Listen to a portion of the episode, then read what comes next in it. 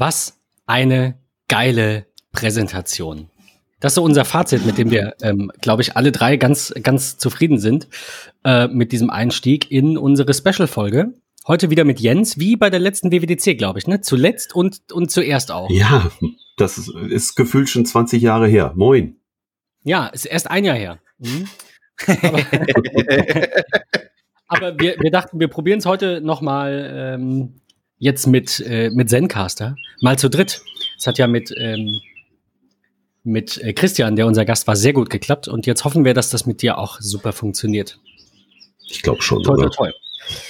In diesem Sinne würde ich sagen, wir haben viel vor uns und äh, wollen jetzt hier nicht drei Stunden über eine zwei Stunden Keynote sprechen. Aber Apple hat eine Stunde und 48 oder was war's, äh, haben sie präsentiert. Und man muss ja zuerst mal dazu sagen, es war ja komplett aufgezeichnet. Es gab ja auch keine, keine Gäste da im Raum, keine ähm, Entwickler, die da anwesend sind. Ähm, die, die war schnell. Und sie also war so generell schön, ja. ging alles sehr schnell. Sie war wunderschön, aber ich denke auch, das Tempo war richtig krass dieses Mal, oder? Es war zwischendurch wirklich so, dass ich kurz Pause machen musste. Das war der große ja. Vorteil. Ich habe sie ja später gesehen äh, und nicht live ab 19 Uhr tatsächlich, sondern wirklich verspätet. Um und bei Mitternacht fing ich an. Ähm, und äh, ich musste tatsächlich zwischendurch pausieren und das nicht nur, weil ich ein neues Wasser brauchte, ähm, sondern einfach, weil das, das war super schnell. Ähm, wir haben es vorhin schon ganz kurz im Vorbericht äh, gehabt, wo wir uns kurz irgendwie ausgetauscht haben und ich glaube alle so ein bisschen äh, hibbelig waren und, und, und schwitzig, äh, weil es einfach echt toll war. Ähm, da fiel ein Satz von Jens, war es, glaube ich, sie haben endlich neue Kameras ähm, und qualitativ war das richtig gut. Ähm, es war wirklich top. Klar, sie hatten mehr Zeit, sie konnten es aufzeichnen, aber es war rundum phänomenal. Es war farbenfroh, toll gemacht, äh, den kompletten Apple Park perfekt genutzt. Ähm, ich war wirklich begeistert. Ich sehe es auch so. Ich finde, man merkt, dass sie sich echt Gedanken gemacht haben, wie sie jetzt in dieser Covid-19-Zeit das Ganze ein bisschen anders aufziehen, ein bisschen bunter, ein bisschen lauter machen. Und das haben sie echt gut hingekriegt, finde ich. Ne, es gab ja nur zwei Möglichkeiten und ich hatte so ein bisschen tatsächlich, also ich meine, wir wissen, dass Apple Präsentationen kann, aber ich hatte ein bisschen einfach die Befürchtung, dass das vielleicht dass ein Großteil der Leute sagt, nee, mir, mir hätte, mir, mir hat das jetzt gefehlt. Mir hätte das mehr Spaß gemacht, wäre das gewesen wie immer. Aber ich muss sagen, das war eine sehr geile Präsentation. Ja. Und meinetwegen müsste sich das nicht mehr ändern. Wäre schade um dieses äh, Steve Jobs Theater und um die Sitzplätze, die da umsonst gebaut wurden. Aber ich bräuchte es jetzt nicht. Also ich gerne weiter so. Fand ich gut. Also ich glaube, ich hätte gerne so ein, so ein Misch vielleicht aus beiden oder eher, ich bin, glaube ich, ein Fan von diesem Publikumsgedöns, weil ich mag das, die Reaktion der Leute damit zu kriegen und auch diese krasse Nervosität bei den Apple-Leuten, wenn die auf der Bühne stehen, wie sie immer zittern und schwitzen und das alles, weil das hat man ja jetzt nicht gehabt, weil sie es ja schneiden konnten und neu drehen und das alles. Ähm, ich, ich glaube, ich mag das tatsächlich, wenn das Theater wieder irgendwann mal hoffentlich voll ist, aber trotz, nichtsdestotrotz, es war super geil gemacht, auf jeden Fall. Ja, vielleicht einfach so ein, so ein Mittelding, dass ja. eben mehr, mehr vorgeschnittene, ähm, schöne Clips irgendwie kommen, auch zu den Produkten. Also, dass die Demo auch so zweigeteilt ist, wie sie das jetzt gemacht haben. Einmal mit den groben Features und das dann aufgezeichnet und dann eben nochmal den zweiten Teil, den sie jetzt halt nicht vor Publikum machen konnten. Vielleicht irgendwie sowas. Ich bin sehr gespannt auf jeden Fall, ob sie nächstes Jahr wieder komplett zum alten Muster zurückkehren, ähm, wie es, wie es eben bis letztes Jahr war, oder ob sie so ein bisschen was von dieser Corona-Keynote Style so sich, sich behalten. Ähm, ja, aber lasst uns in die Themen einsteigen, weil es sind viele. Ich würde sagen, dass wir das wieder so machen, dass wir die in, in ungefähr der Reihenfolge durchgehen, wie sie auch in der Keynote kamen. Ähm, und da ist, fällt natürlich als allererstes mal auf, dass keine Selbstbeweihräucherung dieses Mal kam. Also das, ich finde das immer schön, wenn die da mal Zahlen nennen und sagen, wir haben jetzt hier, keine Ahnung, eine Milliarde Transaktionen hiermit und sowas. Aber das hat, das, das gab's nicht, oder? Das hat komplett gefehlt.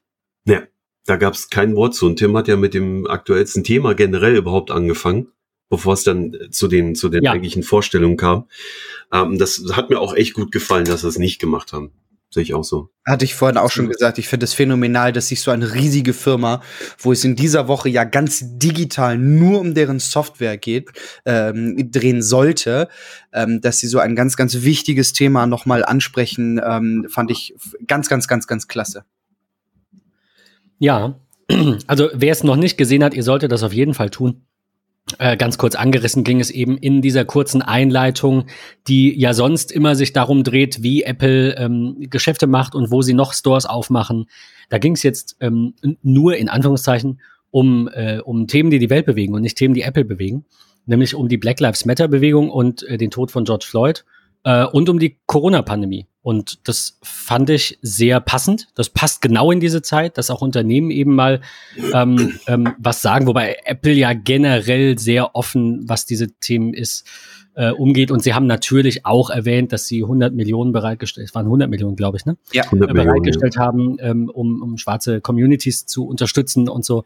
Also das, das also so quasi Eigenwerbung im Nebensatz, ne? Das ist für mich was ganz anderes, als zu sagen, guck mal, unser toller Store. Das war genau richtig so. Ich habe auch den Rest, die Zahlen nicht vermisst.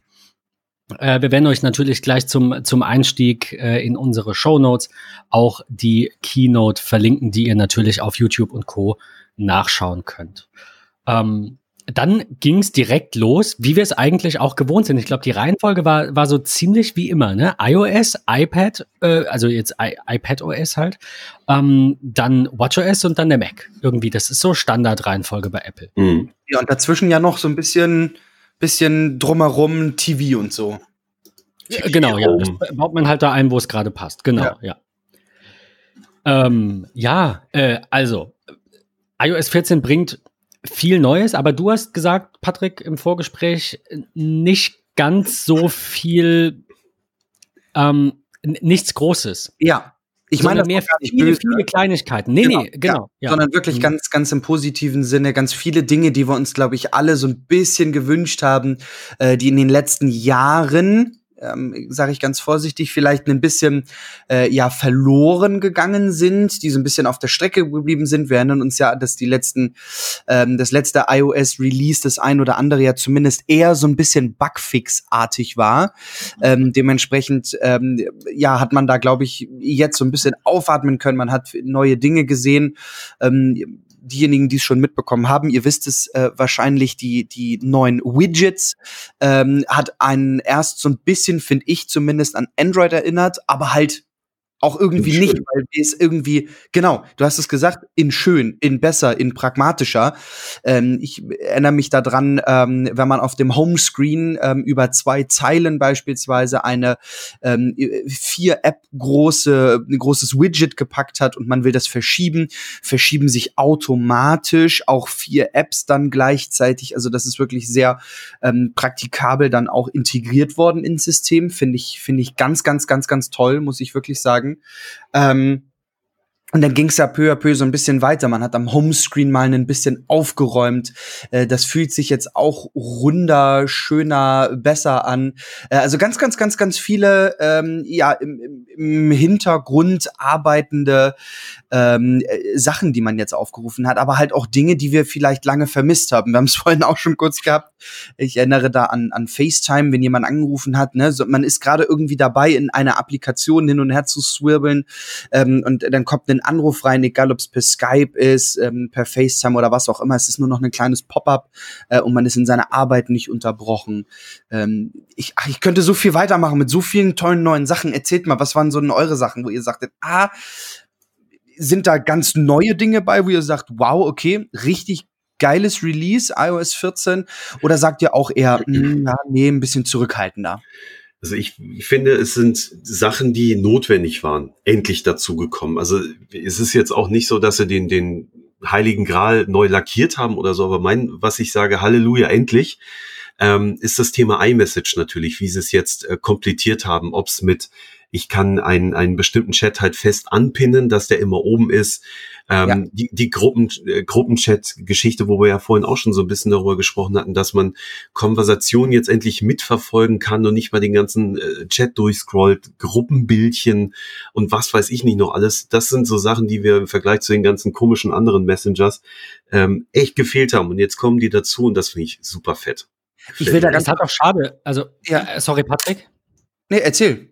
Ich, ich, ich wollte da nur einhaken und wollte sagen, ich höre das Argument tatsächlich häufiger, ähm, dass WhatsApp und Co. halt einfach so viel mehr Funktionen haben und man braucht die ja unbedingt. Ich stelle dann halt immer die Frage, ob es sein muss. Also ich habe ja jetzt mittlerweile vor, weiß ich nicht, einigen Jahren WhatsApp mal den Rücken gekehrt, weil halt diese ganzen Kettenbriefchen und so, die kriege ich von Apple-Nutzern halt nicht. Tut mir leid, ist so. Soll jetzt nicht irgendwie arrogant klingen. Ähm, ich, ne, geht ja auch nicht um mich, sondern um die Leute, mit denen ich schreibe. Aber ich habe bei iMessage, glaube ich, noch nie, und mit nie meine ich nullmal, irgendeinen dummen Kettenbrief bekommen. Bei WhatsApp ständig. Ähm, mag was mit den Nutzern zusammenhängen, mag was mit das ist halt bei iMessage einfach nicht so. Ich, ich kann es nicht mal wirklich an irgendwas festmachen. Aber es ist natürlich schwer, jemandem eine Alternative schmackhaft zu machen, wenn diese Alternative halt einige Dinge vermissen lässt. Das ist halt ganz klar. Und ähm, dadurch, dass iMessage irgendwann dann Gruppen brachte und sich immer langsam weiterentwickelt hat, ging das schon in die richtige Richtung. Mir persönlich hat tatsächlich am ehesten gefehlt, dass in den letzten zwei oder drei Jahren oder vier Jahren sogar eine vollständige Unterstützung am Mac äh, gegeben ist. Das ist ja jetzt dadurch, dass Apple in der neuen macOS-Version, da kommen wir später zu, ähm, iMessage auch als Catalyst-App, also die Nachrichten-App als Catalyst-App ähm, ähm, veröffentlicht, ist das dann quasi das gleiche Feature-Set. Das ist halt einer der großen Vorteile. Das hatten wir auch in unserer ähm, in unseren früheren Folgen äh, zu Catalyst-Apps immer genannt. Du hast halt deine Features geschrieben fürs iPad und fürs iPhone und dann sind die da auf dem Mac. Da geht's dann mehr um die Optik, die vielleicht angepasst werden muss. Ähm, aber so wie das in den letzten Jahren war, dass du halt am Mac Geburtstagsnachrichten gar nicht sehen kannst. Also da steht dann gesendet mit Geburtstagseffekt. Und du denkst dir so, ja, toll, ihr habt das seit drei Jahren auf dem iPhone, bring's doch bitte auf den Mac. Also jetzt ähm, hört da der rote Faden dann auch irgendwie auf, ne? Also es, es geht dann in das Knäuel oder wie auch immer ihr die Metapher äh, spinnen wollt. Ha, spinnen. ähm, aber also der, es war halt echt immer so diese Frage, warum, äh, warum machen sie das nicht? Und wenn du dann nach drei Jahren halt siehst, okay, sie machen es halt alles mit Catalyst, das war ja jetzt letztes Jahr schon absehbar, ähm, dass es in diese Richtung geht, da muss ich sagen, finde ich das natürlich sehr, sehr gut. Das ist ein ich, sehr, sehr willkommenes Feature. Auf jeden Fall. Ich will gar nicht, und ich glaube, wir wollen äh, durch alle Features so ein bisschen durchkommen. Äh, deswegen will ich das Tempo mal ein kleines bisschen anziehen. Aber was ich ganz toll finde bei Messages, ähm, Ben, äh, Ben sage ich schon, Jens, du hast das anfangs ähm, ziemlich gut gesagt, äh, als ich das Thema Widgets angeschnitten habe. Ähm, irgendwie besser als Android äh, und, und schöner. Ähm, und das finde ich, das, das zieht sich durch die gesamte Keynote und die ganzen neuen Features. Denn wenn ich mal die äh, Nachrichten-App nehme und dieses Pinnen von, von, von einzelnen Nachrichten Nachrichten. Ähm, also durch diese äh, tollen runden Profilbilder, egal ob es ein ähm, Memoji ist oder was auch immer, ähm, das ist ja toll gemacht. Die Möglichkeit, ein, ein äh, Emoji als Gruppenbild zu verwenden, ich dann aber innerhalb der Gruppe trotzdem noch die Profilbilder ähm, der einzelnen ähm, Gruppenteilnehmer sehe. Ähm, oder auch so ein, so ein Feature wie, äh, ich stelle eine Frage in eine Gruppe, ich nehme da mal so ein klassisches Arbeitsbeispiel, ne? man, man stellt die Frage, keine Ahnung, wollen wir Freitagabend äh, nach Feierabend noch irgendwo was essen gehen? Zwischendurch kommen aber irgendwie 23 andere Fragen. Ähm, dann hat sich der ein oder andere aber dann doch irgendwie auf die eigene Nachricht bezogen und man kennt das, man sitzt vielleicht gerade in der U-Bahn, hat zwei Minuten Zeit bis zur nächsten Station. Wer hat dann schon alles geantwortet?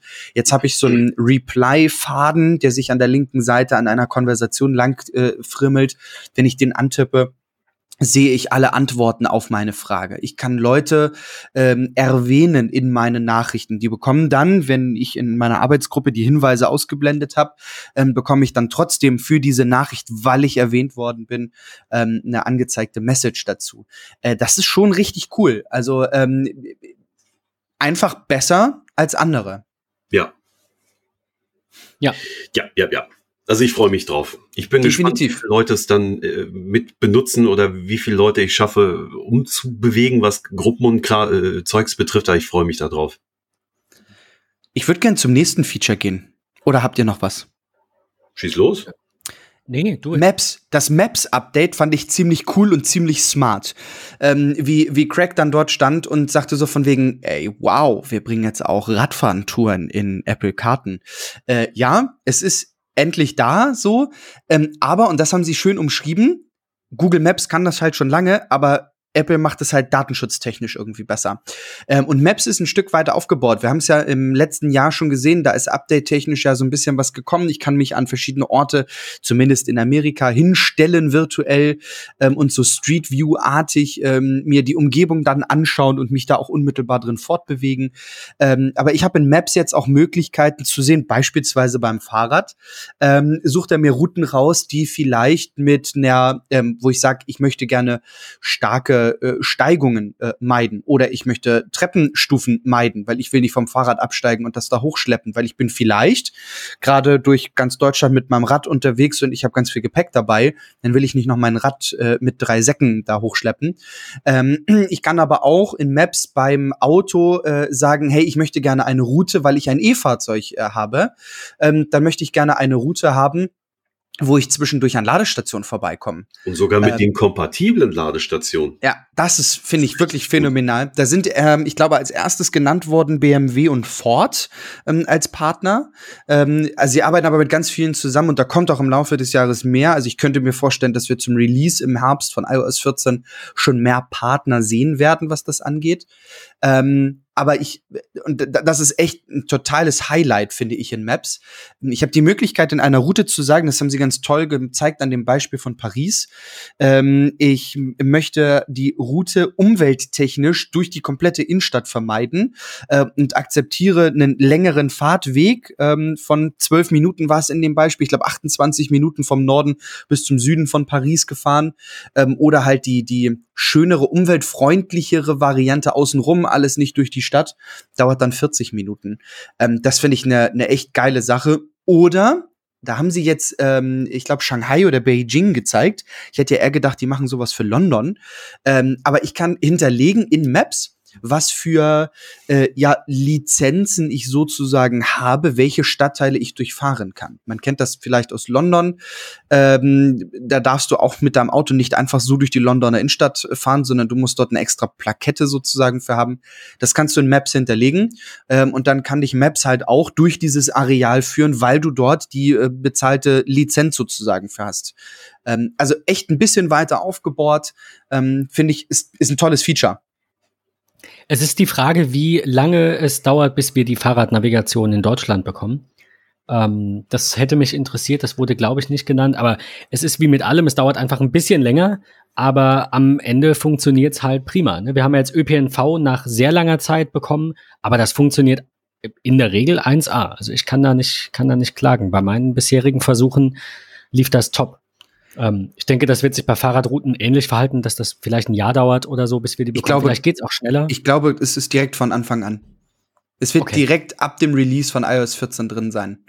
Ähm, vielleicht ist ja tatsächlich hier jemand ähm, äh, unserer Hörer dabei und sagt, er hat ein Nicht-Produktivitätsgerät. Also sei an der Stelle auch noch mal gesagt, wenn ihr Beta testet, testen wollt, ähm, ab Juli startet die offizielle Public Beta. Es gibt natürlich auch viele andere Wege dazu, aber wer das macht, sollte es vielleicht nicht auf seinem Hauptgerät ähm, nutzen, weil es ist halt einfach eine Beta. Äh, an der Stelle sei auch gesagt, diejenigen, die die Corona-Warn-App in Deutschland verwenden, sie funktioniert nicht unter iOS 14. Da ist die Schnittstelle ähm, für die Corona-Warn-Apps äh, noch nicht integriert. Dementsprechend da vielleicht noch warten. Das Internet sagt, vielleicht kommt das ja zum Public Beta Release im Juli, dass sie die Schnittstelle dort mit einbauen. Ähm, also wer die nutzt, sollte dann vielleicht äh, vorsichtig äh, damit sein. Ähm, aber vielleicht ist ja jemand dabei, der sagt, ich habe es installiert, ich kann es mal testen. Dann schreibt es in unser MetaMost, ob ihr ähm, ja Fahrradfahren in iOS 14 bei euch schon seht und nutzen könnt. Äh, für mich eine ganz spannende äh, Funktion, also nicht für mich persönlich, aber eine Funktion, die ich sehr spannend finde, ist die neue Translate-App, die Apple jetzt bringt. Ähm, ihr, ihr, merkt auch an dem, was wir so vorstellen, das ist in der Regel alles schon von irgendwem irgendwo da gewesen. Ähm, ich finde das gar nicht schlimm, dass Apple da jetzt irgendwie nachzieht. Das kennen wir, das ist häufiger so. Ähm, sie machen die Dinge anders, sie machen manche Dinge schlechter, manche besser, die meisten ein bisschen einfacher und dafür halt weniger komplex auch. Also das ist ja, ist ja ein Gegensatz. Du kannst nicht viel in eine App packen und die dann super simpel machen. Das geht nicht. Äh, und, und Apple macht da in der Regel immer weniger, weil sie sagen, weniger ist mehr. Das ist einfach ein anderer Fokus. Ähm, die Translate-App, die in iOS 14 kommen soll, die zeigt euch dann, äh, das kennt man auch von Google Translate und Co., zeigt euch dann eben das gesprochene Wort, gesprochene Sätze direkt in der Sprache des, ähm, des Gesprächspartners an. Das finde ich ganz gut. Also das ist eine sehr willkommene Funktion, aber sie scheint laut Apple eben komplett lokal zu funktionieren. Das ist der große Vorteil. Man kann es lokal machen. Du kannst dir entsprechend die unterstützten Sprachen halt vorher runterladen. Ähm, ich, ja. ich sehe es absolut genauso. Was ich wer es mal so als Killer-Feature finde, wie du ja selber aussagst, es ist super reduziert, es ist ganz einfach dargestellt, optisch, es ist nicht überladen und vor allen Dingen, es funktioniert nach den Datenschutzrichtlinien von Apple. Das, das ist auch mein größter, größter Punkt. Wir, wir, reden ganz, ganz, oder auch, man liest ganz, ganz viel auch von anderen Usern. Äh, ja, Apple hat jetzt hier jetzt nicht so die, die tollen neuen Dinge gebracht und so weiter und so fort. Äh, ja, diese Translate-Geschichte, die Radfahrgeschichte und so weiter und so fort. Aber hey, es ist alles unter den wirklich perfekten Datenschutzbestimmung von Apple. Ähm, das finde ich ist einfach echt ein ganz, ganz wichtiger Faktor, weil ich bin wirklich häufig äh, am überlegen, ich in, möchte so eine Software nennen für den Mac beispielsweise DeepL, ähm, ein Translator, ähm, mhm. der wirklich sehr, sehr gut und sehr, sehr schnell funktioniert. Aber ich bin da mal sehr vorsichtig, wenn ich was eingebe, weil ja, das mag vielleicht von der Website was sein, was man kopiert, da einfügt und sich übersetzen lässt oder so. Ähm, aber wenn ich vielleicht etwas Eigenes schreibe, etwas Persönliches, eine vielleicht Mail, die ich, die ich im Englischen brauche oder sowas, ähm, und ich will das als Unterstützung verwenden, bin ich da immer sehr, sehr vorsichtig, was den Datenschutz angeht. Und bei Apple will ich nicht sagen, ist mir das scheißegal, hm, aber ich weiß einfach, dass der Datenschutzpart äh, bei denen ganz, ganz oben ist ähm, und, und ich weiß, wie mit den Daten umgegangen wird und dass das halt nur lokal auf dem Gerät passiert, keine Transaktion zu irgendwo hingeht oder was auch immer, äh, finde ich ganz elementar wichtig. Auch für natürlich für solche Dinge wie äh, Kaki oder so. Also ich muss einfach sagen, dass, dass Apple da einfach den Fokus auf den Datenschutz hat, ist für mich einfach ein Argument. Das kann man doof finden, dann kann man auch gerne was anderes kaufen. Aber wenn einem Datenschutz wichtig ist, dann hat, hat Apple da einfach aus der Historie heraus einen höheren Stellenwert. Muss man zweifelsfrei einfach sagen. Ähm, das ähm, mag sich ändern. Also ich würde auch nicht sagen, dass das für immer so sein muss. Ich glaube aber, dass das einfach ganz tief in den Werten von Apple verankert ist. Ähm, und ich denke, dass wir das noch sehr, sehr, sehr viele Jahr, Jahre oder Jahrzehnte gar oder vielleicht auch für immer in unseren Lebenszeiträumen äh, sehen werden, dass Apple da eben äh, den, den Fokus hat. Was ich auch gesehen habe bei Twitter zum Beispiel ist, naja, aber die Widgets, die kann ich ja mit dem Jailbreak auch haben. Ja, aber da reden wir halt auch wieder von einem Kompromiss zwischen Sicherheit und Funktionalität. Ähm, also es ist toll, dass Apple oder dass man Apple vorwirft oder ne, das so zynisch irgendwie in den Raum wirft, dass das ja alles schon mal da gewesen ist. Aber das ist ja fast so, keine Ahnung, als hätte jetzt jemand gesagt, ach Tesla, noch ein Autobauer, wir haben doch schon genug Firmen, die Autos baut. Nee, die fanden wir alle geil. Also ich verstehe da nicht unbedingt die Unterscheidung, warum, äh, wenn Apple irgendwelche Funktionen nachbaut oder dann eben ein Android mal eine Funktion nachzieht, das finde ich überhaupt gar nicht schlimm, im Gegenteil, das, das sollte so sein. Was vielleicht nicht sein muss, ist, dass äh, manche Firmen äh, Geräte bringen, die exakt aussehen wie ein MacBook. Auf der anderen Seite äh, lässt sich natürlich auch irgendwann die Frage stellen, ist das nicht alles dasselbe und ist es egal, ob da jetzt irgendwie, keine Ahnung, der Winkel der gleiche ist oder nicht. Ähm, ich glaube, wir sollten da mittlerweile alle drüber stehen und uns freuen, dass der Markt sich gegenseitig dadurch eben äh, rasant weiterentwickelt und wir als Nutzer viele tolle neue Funktionen bekommen. Egal, ob wir die nun datenschutzkonform haben wollen oder müssen oder nicht und ähm, auf wen oder was wir da irgendwie persönlich ähm, ähm, stehen und was wir präferieren. Ja, ähm, wo wir beim Thema sind, äh, was so irgendwie, ja, Apple zieht nach und Co. ist. iOS 14 lässt jetzt auch, das wurde in der Keynote nicht direkt genannt, aber auf dem Slide gezeigt, äh, endlich, kann man sagen, die Standardprogramme für den Browser und für die E-Mail-App festlegen. Man hat ja in den letzten Wochen immer wieder gehört, dass Apple so ein bisschen Probleme bekommen könnte mit der EU-Kartellbehörde und vielleicht auch mit anderen, weil sie halt dicht machen. Was halt immer so ein, so ein jahrelanger Streit ist, wo ich mir auch nicht immer sicher bin, ob ich da auf Apples Seite sein kann oder nicht. Jetzt aktuell ja mit Hey, äh, der ähm, E-Mail-App von, äh, von Basecamp, von, von 37 Signals hießen sie ja früher. Ähm, ja, äh, long story short, Apple sagt einfach, ähm, hier sind unsere Regeln und nach denen müsst ihr spielen, ansonsten dürft ihr nicht auf dem Gerät sein. Und die EU-Kommission will jetzt untersuchen, ob Apple sich da halt als Gatekeeper sozusagen einen Marktvorteil verschafft, was sie in meinen Augen auf jeden Fall tun. Äh, wenn du sagst, keine Ahnung, du hast ein, ähm, auf der anderen Seite, du hast ein, eine Mall und sagst, du darfst jetzt hier aber nicht verkaufen, äh, dann ist das halt uncool. Klar, es gibt Mietpreise und so weiter, aber letztendlich hat ja auch immer noch einer Hausrecht. Also ihr seht, das ist so in der Überlegung schon ein bisschen Zwiespalt. Ähm, und ich glaube auch, um dem so ein bisschen entgegenzuwirken, hat Apple eben einige Dinge jetzt auch äh, mehr geöffnet in den letzten Jahren. Wir kommen nachher noch kurz zu Home. Der HomePod kann jetzt auch, soll auch bald Spotify äh, abspielen können. Also das sind so Dinge, wo ich sage, Apple öffnet sich da immer noch ein bisschen weiter auf ihre datenschutzkonforme und sichere Art, aber eben für den Nutzer am Ende für, für, also viele Nutzer interessiert es auch einfach nicht, muss man sagen. Und die sollen trotzdem gerne Apple-Geräte nutzen. Warum nicht? Und äh, für die ist es, glaube ich, eine willkommene äh, Neuerung. Ich finde, du hast äh, das Thema Datenschutz ja vorhin ähm, gehabt. Ähm, da möchte ich gerne kurz so ganz klein äh, dran vorbeischneiden und zwar auf das Thema Siri kommen, ähm, denn das hat sich ja auch ein bisschen arg geändert. Ähm, ihr kennt das, wenn man Siri sonst verwendet hat unter iOS oder iPadOS, war immer der ganze Screen belegt, ähnlich wie bei einem Anruf. Äh, man ist so rausgerissen worden aus dem, wo man gerade unterwegs ist. Das hat sich jetzt geändert. Da ist nämlich nur noch so ein kleines Siri-Böbbelchen, äh, was dann so erscheint. Ähm, und die Antworten, die dann kommen, sind nicht mehr groß im äh, Text, in Konversationen dargestellt, sondern in, in Taten. Ähm, das finde ich sehr, sehr schön. Also wenn man äh, ihr halt einfach sagt, okay, hm, hm, hm setze Zucchini und Knoblauch äh, auf meine Einkaufsliste. Dann zeigt sie mir die Einkaufsliste in Erinnerungen ähm, und hat diese beiden Sachen einfach stumpf hinzugefügt. Ähm, das, das klingt sehr stumpf und sehr einfach. Ich persönlich finde das toll. Äh, wir hatten es vorhin auch schon, ähm, wenn ich ihr etwas sage und für mich ist Siri als Sprachassistent einfach jemand, der, der mir Arbeit abnimmt. Da will ich nicht groß in die Konversation gehen, sondern ich will sagen, mach das und dann soll sie es auch tun.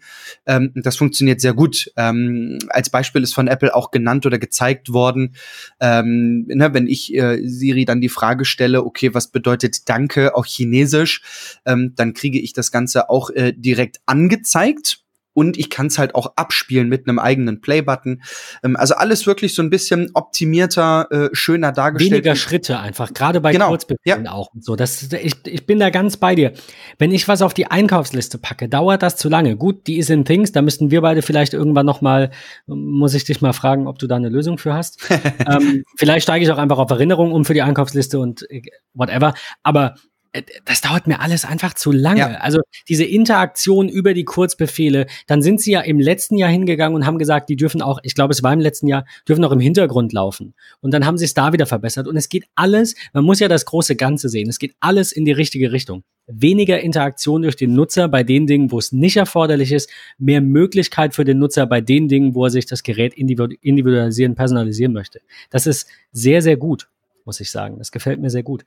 Ähm, wo wir bei diesem Thema sind, ähm, iPad OS 14 hat auch viele Neuerungen bekommen, die es dem Nutzer einfacher machen. Also ähm, eine neue äh, universelle Suche, Universal Search nennt Apple das, ähm, wirkt so ein bisschen auf mich optisch wie das Spotlight-Fenster äh, beim, beim Mac. Ja. Ne? Also alles ein bisschen so, verschmelzt. Ja. Ja, yes, genau. Es, es verschmilzt immer mehr. Ja. Und das kann man doof finden, aber ich glaube, dass ganz am Ende was ganz Geiles bei rauskommt. Auf jeden Fall, total. Ansonsten, was mir aufgefallen ist beim, beim Durchlesen der Artikel, ähm, die Widgets kann man auf dem iPad OS nicht auf den Homescreen ziehen. Vielleicht noch nicht, vielleicht gar nicht, aber man kann aktuell die Widgets nur in dieser Today View, wie wir sie kennen, äh, kann man sich die angucken und auch ähm, kann die anpinnen und nicht anpinnen auf der ersten Seite so wie vorher, aber man kann die nicht aus dieser Ansicht rausziehen, wie man es beim iPhone jetzt quasi kann, sich überall das, das ja.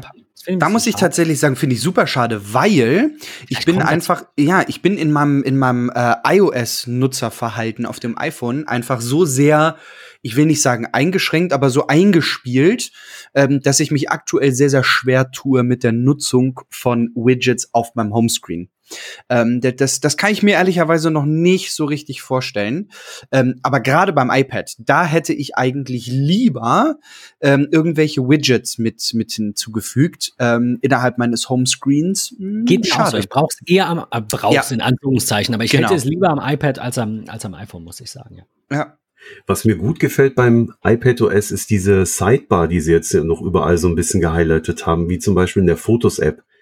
Was man, da, was man da so sehen kann. Ey, das ist so fett. Das erste, der erste Gedanke, der sich mir aufgedrängt hat, war, jetzt sieht das endlich aus wie auf dem Mac in der Foto. Ja, total. Ja, äh, ja genau. Total und dann gibt schön. natürlich die andere, die andere Fraktion. Ich glaube nicht, dass das die Hälfte ist. Ich glaube, bei einigen ist es auch wieder nur, nur Angst, dass es irgendwann nur noch ein Gerät gibt. Aber ich bin da einfach entspannt. Du kannst es doch eh nicht ändern. Also entweder finde ich es cool oder ich kaufe halt, keine Ahnung, Windows 12 oder Linux 17. So, es ist, keine Ahnung, ich habe doch eh keine Möglichkeit. Von daher lasse ich mich so ein bisschen, ähm, lasse mich ein bisschen treiben und freue mich einfach über die neuen Dinge, die, die so in der Technikwelt passieren. Also mag sein, dass ich da in meiner Ansicht von wegen mir ist alles egal, ein bisschen alleine bin ähm, und dann nicht so viel Wert drauf lege und aber sage, dann ist es halt so, dann passe ich mich halt an, weil wenn ich immer sage, das ist schlecht, das ist neu, das ist ja blöd, das alle, dann dann dann leid ja nur ich drunter, es ändert ja nichts. Du hast ja recht, weil die die Leute jammern doch meistens immer, weil oh, es hat sich verändert, es ist nicht mehr so, wie ich es gewohnt bin, aber wenn du dich selber ein bisschen was ja nachvollziehbar ist, ne? Natürlich. generell kann ich schon verstehen. Natürlich, aber äh, wenn man mal ganz ehrlich ist, meistens ist es dann doch so, wenn sie irgendwas vorstellen, ja, vielleicht sage ich so, oh,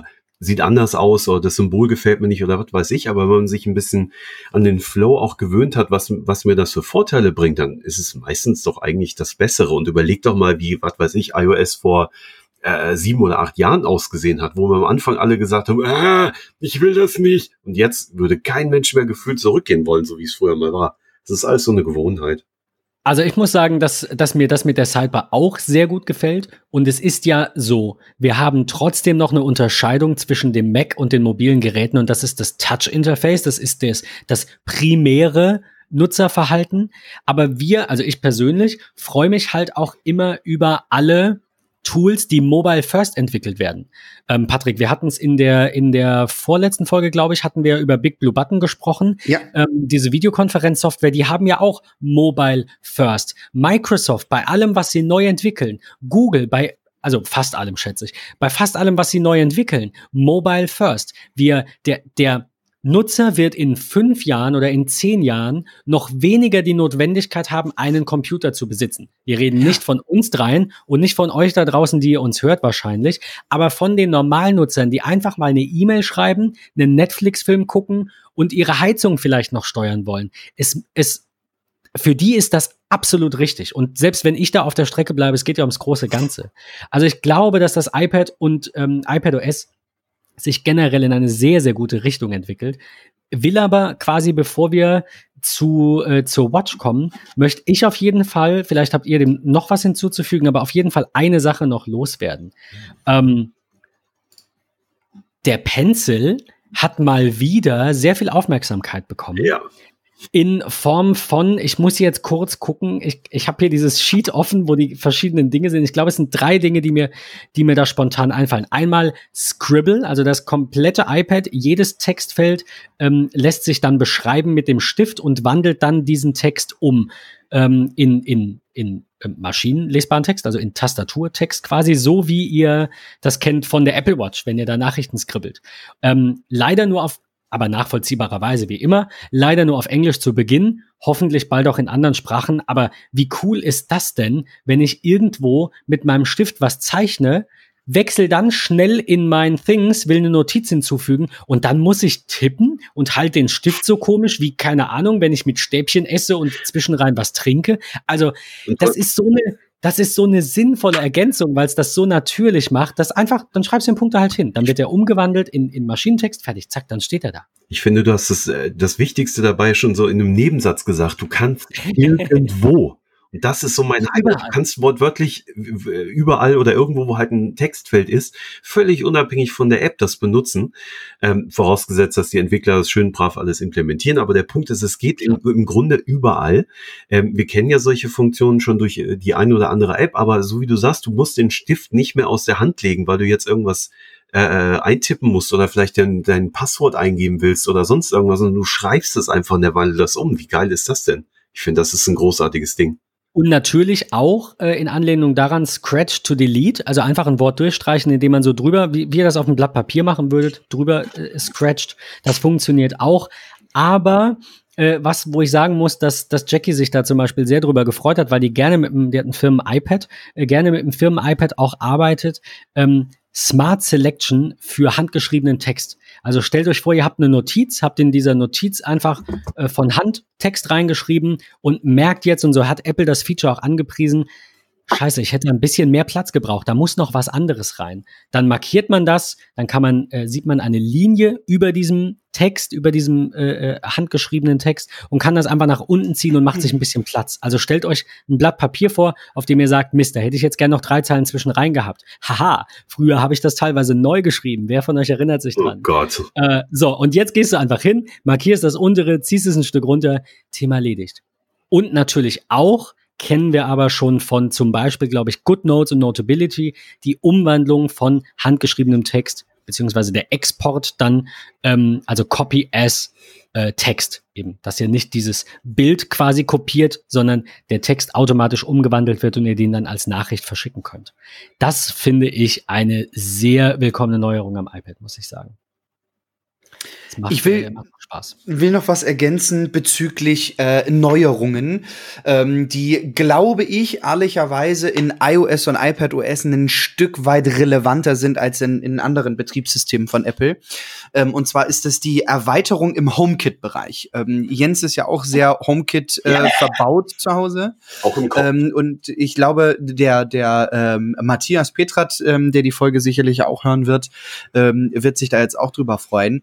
Ähm, aber es ist intelligent intelligenter geworden. Also ich, ich will zwei Beispiele nennen. Ähm, füge ich beispielsweise eine, eine Lampe hinzu, ähm, dann ist, schlägt mir das iPhone vor, soll die automatisch zu einer Automation hinzugefügt werden. Wie beispielsweise, wenn du das Haus verlässt, schalte das Licht aus. Wenn du das Haus betrittst, schalte das Licht ein. Ähm, das finde ich ist eine, eine ganz, ganz, ganz, ganz tolle Funktion. Ähm, ich, dann freue ich mich sehr auf die automatische Umgebungserkennung sozusagen ähm, der, der Helligkeiten der, der Tageszeiten. Sprich, ich stehe morgens auf, habe so sonnenaufgangsartige Lichtverhältnisse, habe über den Tage hinweg ein sehr produktives Licht und im Abend hin ein etwas gedimmteres, entspannteres Licht. Ähm, das das finde ich richtig, richtig toll. Ähm, und super schön auch im, äh, in der Home-App ähm, zu sehen, äh, jetzt über den Szenen hinzugefügt, ähm, was ist eigentlich gerade so bei mir im Haus äh, los sozusagen. Wie warm ist es? Wie feucht ist es? Wenn ich natürlich die jeweiligen Sensoren habe, also die Luftfeuchtigkeit. Äh, genau, ist noch Licht irgendwo an, ist das Garagentor offen, ist die Haustür abgeschlossen oder nicht abgeschlossen äh, und kann dann auch darüber durch einfaches Tippen alle meine Lampen, die noch an sind, ausschalten oder mein Garagentor schließen oder was auch immer. Finde ich mega gut. Sehe ich genauso. Auf jeden Fall, ja. Auch mit diesen Kamera-Einblenden, mit diesem HomeKit Secure Video, mit Gesichtserkennung. Oh mein Gott. Ähm, dann kann ich eben überlegen, renne ich jetzt zur Tür oder ach nee, dann ist es mir egal, ohne dass ich irgendwas dafür tun muss. Und dann das Ding sagt mir gleich, wer vor der Tür steht, wenn er die Person eben entsprechend kennt. Das ist total mega. Oder akt, diese, diese aktiven Zonen, das finde ich total klasse. Bei mir ist es so im Gartenbereich, äh, ich habe ganz am Ende, mh, geht's über in so ein Feld von einem Landwirt bei uns aus dem Dorf ähm, und dort hinten so als Wall kommt dann immer unser Rasenschnitt hin. Unsere Nachbarn schmeißen das da auch mit hin. Jedes Mal springt die Kamera an. Jetzt kann ich eine aktive Zone mhm. äh, in meinem äh, Kamerabereich äh, mir feststecken und sagen, hey, bitte benachrichtige mich nur, wenn eine unbekannte Person diesen Bereich betritt. Also nicht meine Frau oder der immer gleiche Postbote oder was auch immer. Wo wir beim Thema Home sind, ähm, würde ich dabei noch kurz bleiben. Da gibt es nämlich noch zwei Dinge, über die wir jetzt nicht so gesprochen haben, glaube ich, nur so kurz am Rande oder vielleicht drei Dinge. Also auf dem Slide ist natürlich auch zu sehen Third-Party Music Services. Wir haben es gesagt, Spotify wird und voraussichtlich auf lange Sicht auch andere, wenn sie nach Apples Regeln spielen, äh, die ja, wie gesagt, gerade zur Diskussion stehen könnten in naher Zukunft. Ähm, der HomePod öffnet sich für für Drittanbieter, was Musik angeht. Das finde ich persönlich großartig, weil ich finde, dass das ein unterschätztes Gerät ist, dass viele sich einen HomePod gekauft hätten, trotz des Preises, wenn sie weiterhin hätten Spotify nutzen dürfen. Ja. Also, ähm, auch Freunde, die sagen, ich, äh, ich bleibe bei Spotify, weil mir gefallen da die Listen besser. Ja, cool, aber kauft ihr doch einen HomePod. Ach so, warte, geht ja nicht. Also immer dieser Zwiespalt zwischen, je mehr ich mich öffne, umso mehr nutzt der Kunde vielleicht auch nur ein Produkt von mir. Aber wenn ich mich gar nicht öffne, dann gibt's halt auch einige Kunden, die nutzen gar kein Produkt. Also kaufe ich, äh, gebe ich dem Kunden doch lieber ein HomePod an die Hand oder ein Stereopaar oder mehr und äh, lass ihn Spotify hören und habe fünf Geräte verkauft. Wobei natürlich der Hardwareverkauf für Apple auf lange Sicht, wie für alle anderen äh, Hardwarehersteller und, und IT-Unternehmen generell, auf lange Sicht nur die Cloud und die Services, ähm, also lange Sicht, 10, 20 Jahre, auf lange Sicht interessant sein werden und nicht, wie viele Geräte die verkaufen. Ähm, aber dass du natürlich Geräte brauchst, um Dinge zu nutzen, ist ja auch klar. Und dass Apple da erstmal konservativ sagt, wir bauen einen HomePod nur für uns, so kennen wir Apple, ist nachvollziehbar. Dass sie das jetzt ändern, Controller-Support wäre noch ein zweiter Punkt, ähm, ist, ist eine sehr coole Sache. Dass sie halt nicht sagen, hier ist unser Apple-Controller, bitte kauf dir den, sondern nimm doch deinen Xbox oder PlayStation oder was auch immer Controller. Und wir haben ein Zertifizierungsprogramm, da kann man äh, sich dann eben ähm, ja, äh, einklinken und selber Controller herstellen. Das finde ich alles sehr gut. Was aber gefehlt hat, darauf wollte ich hinaus, ist das Apple TV. Da wurde nicht so wirklich viel drüber erzählt. Außer haben wir danach mitbekommen, ich weiß nicht, ob sie das gesagt hatten in der Keynote, ähm, die YouTube-App wird dann mit tvOS 14 auch 4K unterstützen. Das liegt ja, wie wir wissen, nicht zwingend an der Gängelei, man kann es zwar so auffassen, äh, sondern einfach an dem Codec, den YouTube verwendet, den Apple halt eben nicht im äh, im tvOS 13 drin hat und früheren Versionen. Wahrscheinlich gibt es da jetzt irgendeine Art Lizenzdeal oder so. Und in jedem Fall wird in tvOS 14 es dann möglich sein, YouTube-Videos in der YouTube-App auf dem Apple TV in 4K zu gucken. Das ist sehr cool, weil wir kürzlich einen 4K-Fernseher gekauft haben und ich dafür immer in die Fernseh-eigene YouTube-App musste, um mir dann schöne Landschaften bei 4K anzugucken, auf 4K anzugucken. Aber gut. Ähm, Ihr hattet noch die AirPods genannt im Vorgespräch. Die passen da auch noch ganz gut rein. Oh ja. Wo wir gerade beim, wo wir gerade beim Home-Thema sind. Ja, also ich habe es so halb verstanden, aber so ganz nicht. Und da ich keine AirPods Pro habe, bin ich eh raus, oder? Ja, also du brauchst, okay. du brauchst äh, für die neue, Thema. Tschüss, für dieses neue Feature tatsächlich AirPods Pros ähm, räumliches Audio könnte man es, glaube ich, so ein bisschen übersetzen ähm, dass wenn du auf deinem iPad oder vielleicht auf dem iPhone irgendeinen Film guckst, auch egal erstmal, ob das Netflix ist oder Apple TV Plus oder sonst was, und ähm, der Film dann eben im besten Falle in Dolby Digital oder in Atmos oder in irgendeinem schönen Sound abgemischt wirst, ähm, hast du den Vorteil, dass du wie, wie für diejenigen, die schon mal eine VR-Brille aufgehabt haben mit Kopfhörern drin, du drehst deinen Kopf und der Sound bleibt aber trotzdem an der gleichen Stelle, dort, wo man ihn erwarten würde. Und das können die AirPod Pros dann eben auch. Das heißt, du kannst dich selber frei bewegen, du kannst den Kopf drehen und alles machen und trotzdem kommt der Sound von vorne. Und das Schöne ist, ähm, es ist sogar möglich, dass die Software eben den Kreiselkompass-Gyrosensor von deinem Device selber, was du zum Gucken benutzt, also dein iPad oder iPhone, mit benutzt, um eben wirklich sicherzustellen, dass der ganze Bums von vorne kommt, wenn er von vorne ähm, kommen soll.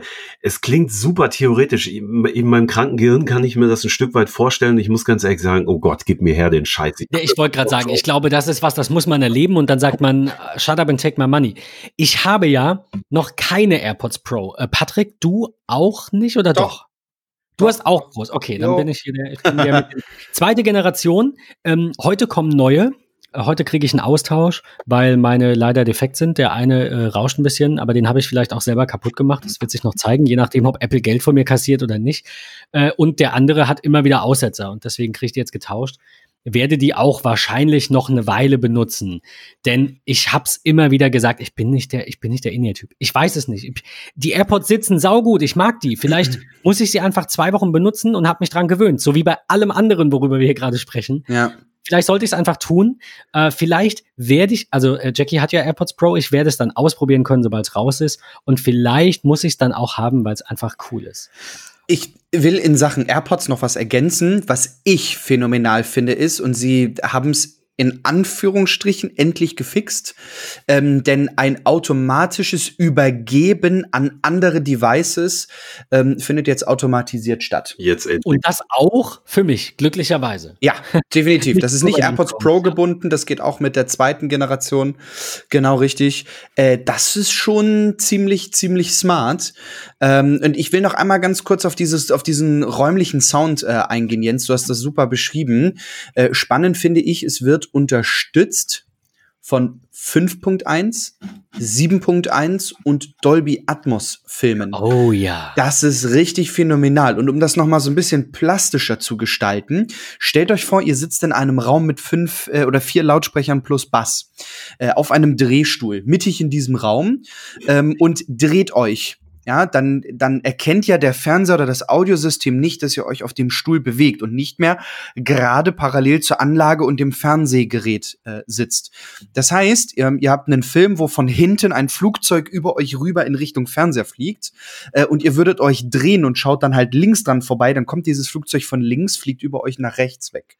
Und das passiert mit diesem Spatial Audio bei den AirPods Pro nicht mehr, sondern er erkennt mit eurem Gerät, wenn ihr auf einem Drehstuhl sitzt, ähm, du kannst das Gerät einfach in der Hand halten, deinen Film gucken und dich im, auf dem Drehstuhl im Kreis drehen, dann kommt dieses Flugzeug immer von hinten über dich weg nach vorne.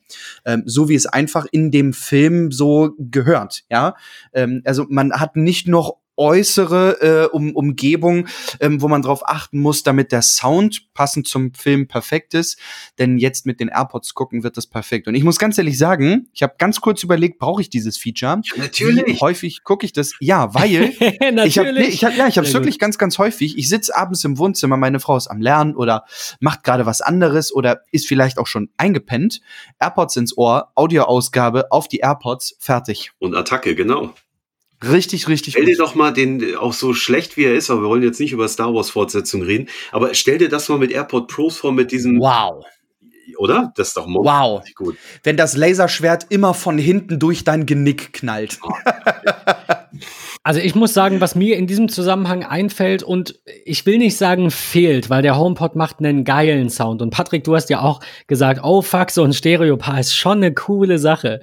Ähm, aber fuck, hätte ich Bock auf mehr HomePods in einem 5.1-System. Oh, Warum wow. will Apple das nicht machen? Das wäre cool. Zwei HomePods hinter mir zu haben, die mich dann auch noch mal beschallen. Sie kriegen es ja hin mit dem synchronen Ton mit einem Stereopaar. Dann kriegen sie es bestimmt auch hin mit Vieren und dann nehmen sie, äh, also ein Subwoofer braucht man bei den Dingern ja wirklich nicht, aber wer will, also hast du dann halt irgendwie, weiß ich nicht, 5.0 oder so oder meinetwegen 4.0. Das würde ja reichen. Stell dir doch mal vor, die bauen einen Subwoofer, der aussieht wie ein HomePod nur in groß.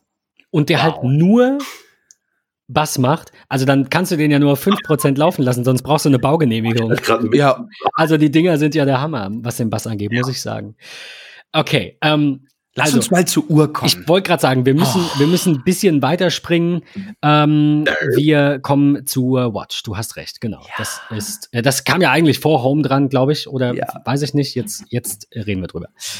Ähm, ich will vorweg ganz kurz was sagen tut euch den Gefallen und hört euch nach dieser Podcast-Folge, äh, nicht nur ihr, Ben und Jens, sondern auch, äh, liebe Zuhörer, geht auf apple.com, klickt auf Watch und klickt dann auf WatchOS und schaut euch das Preview an.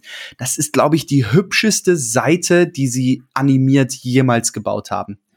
Die ist super schön.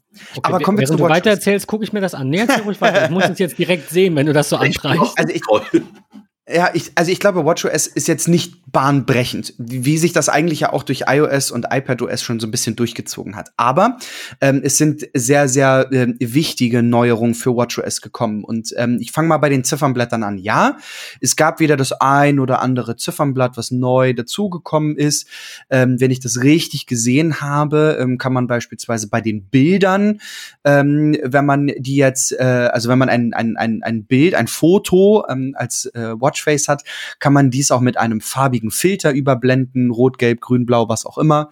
Ähm, ich kann extra große Ziffernblätter verwenden, wenn ich beispielsweise eine, ähm, ja, ein, ein, eine, eine Blindheit habe oder mich auch tatsächlich einfach nur fokussieren möchte. Ich denke da beispielsweise an so Sportarten, die, ähm, wo ich vielleicht mal zwischendurch meine Zeit brauche oder, oder was auch immer, ähm, so an, an äh, Kajakfahrer oder sowas, die ganz, ganz viel durch die Gegend knallen. Ähm, dann habe ich nur riesengroße Uhr mit einer Komplikation drauf oder einen Tachymeter. Also ganz viele neue Watchfaces, die ich aber und das finde ich sehr, sehr toll, teilen kann. Ihr kennt das schon mit einem Force Touch, ja, also mit einem langen oder dollen Druck aufs Display könnt ihr eure Ziffernblätter ja nicht nur an der Uhr anpassen oder mittlerweile verschieben, sondern dort kommt jetzt auch ein Share-Button mit hin und ihr könnt dann tatsächlich eure Ziffernblätter teilen. Also ich glaube, es wird jetzt noch einfacher. ab Herbst äh, sich äh, Ziffernblätter von anderen zu klauen, ähm, als sie irgendwie nachzumachen. Das finde ich sehr cool. Ich, also es ist echt schick.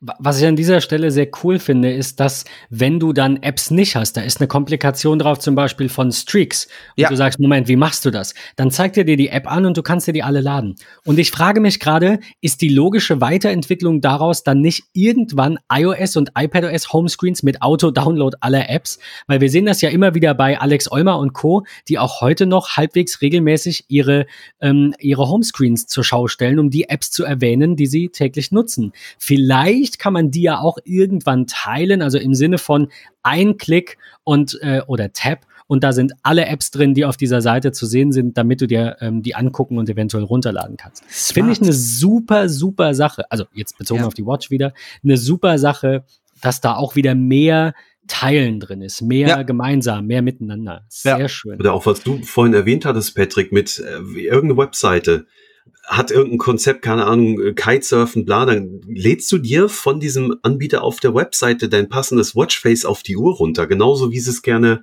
oder wie sie ja, genau. passt. Das finde ich mega gut. Das ist echt richtig, richtig klasse. Also macht, glaube ich, auch eine Website noch ein bisschen interessanter. Siri auf der Apple Watch, so schreibt es Apple auf dieser WatchOS 7 Preview-Seite, kann in zehn Sprachen übersetzen und zwar on Device. Steht hier. Ja. Ich weiß nicht, wie die das machen also offensichtlich, ich kann mir das ja auch nur ganz grob vorstellen, weil das nicht mein Bereich ist, so, so äh, Machine Learning und Gedöns. Aber offensichtlich ist die Datenmenge, die dafür benötigt ist, das dann auch zu machen, so gering, dass sie auf die Watch passt. Das ist, das ist unvorstellbar irgendwie. Ähm, das finde ich eine sehr coole Sache, muss ich sagen. Ähm, es gibt einen, einen ähm, Reminder, der dir sagt, du hast die 20 Sekunden Händewaschen noch nicht erreicht. Das ist auch sehr süß gemacht. Aber ähm, wo wir noch bei den Zifferblättern waren, ist mein Feature Nummer eins, dass man von einer App auch mehrere Komplikationen auf einem Watchface haben kann. Das hatte Apple beispielsweise vorgestellt mit einer, ich weiß nicht, eine Baby-App ist so ein blöder Name. Irgendwo. Ja, oder, oder im Surfbereich haben sie es auch im, gemacht. Oder, ne, was ihr gerade sagtet, deswegen dachte ich da dran, im Surfbereich. Oder ich, oder wenn ich joggen bin, dann, also mein normales Ziffernblatt zeigt halt an, meine Aktivitätsringe, den Tag und wie viel Wasser ich getrunken habe. Das brauche ich nicht. Wenn ich joggen bin, dann will ich sehen, keine Ahnung, regnet es in den nächsten 30 Minuten. Weil letztens wurde ich vom Regen über, überrascht nach der Hälfte der Strecke. So, also ein eigenes Ziffernblatt für verschiedene Kontexte, die sich über den Tag ergeben, ist doch genau das, was äh, es dir am Ende wieder einfacher macht, auf einen Blick deine Infos zu sehen. Und diese, dieses Today, nee, heißt es Today? Dieses eine äh, Siri-Ziffernblatt hieß es, glaube ich, ne? Dieses, wo du dann deinen deinen Tagesablauf irgendwie siehst. Das ist halt auch nur die Hälfte so. Da konnten sich Apps zwar einklinken und Vorschläge machen, aber letztendlich will ich das ja selber bestimmen und sagen, immer wenn ich joggen bin, brauche ich das, das, das und das. Und immer wenn ich mich ums Kind kümmere, dann brauche ich jetzt, keine Ahnung, die Temperatur und die letzte Bewegung und mein äh, Babyphone und wie auch immer. Ne? Ihr, ihr wisst, was ich meine. Das finde ich sehr cool. Also das ist äh, eine sehr willkommene Erneuerung in WatchOS 7. Aber wie ihr alle wisst, bin ich sehr gespannt darauf, was wird die neue Watch noch bringen ähm, was glaubt ihr, wann wir eine sehen? Stille. Ja, ja. Ich überlege auch noch. Also ich hätte jetzt aus der Hüfte wieder gesagt, natürlich Herbst, aber ich bin mir da nicht so sicher. Ich weiß das nicht. Ich weiß es auch nicht. Und ich, was mich einfach so am meisten, ich will nicht sagen stört, aber beschäftigt, ist, ich glaube, in iOS 14, iPadOS 14, WatchOS 7, dem neuen macOS sind so unglaublich viele neue Features, die wir noch in der allerersten Developer Beta gar nicht sehen, die aber sicherlich mit neuen Devices im Laufe diesen Jahres noch äh, announced werden. Weil es ist, und das muss man glaube ich auch mal so äh, sagen, eine WWDC-Keynote mit, ich glaube, den wenigsten neuen Features ähm, für die Software.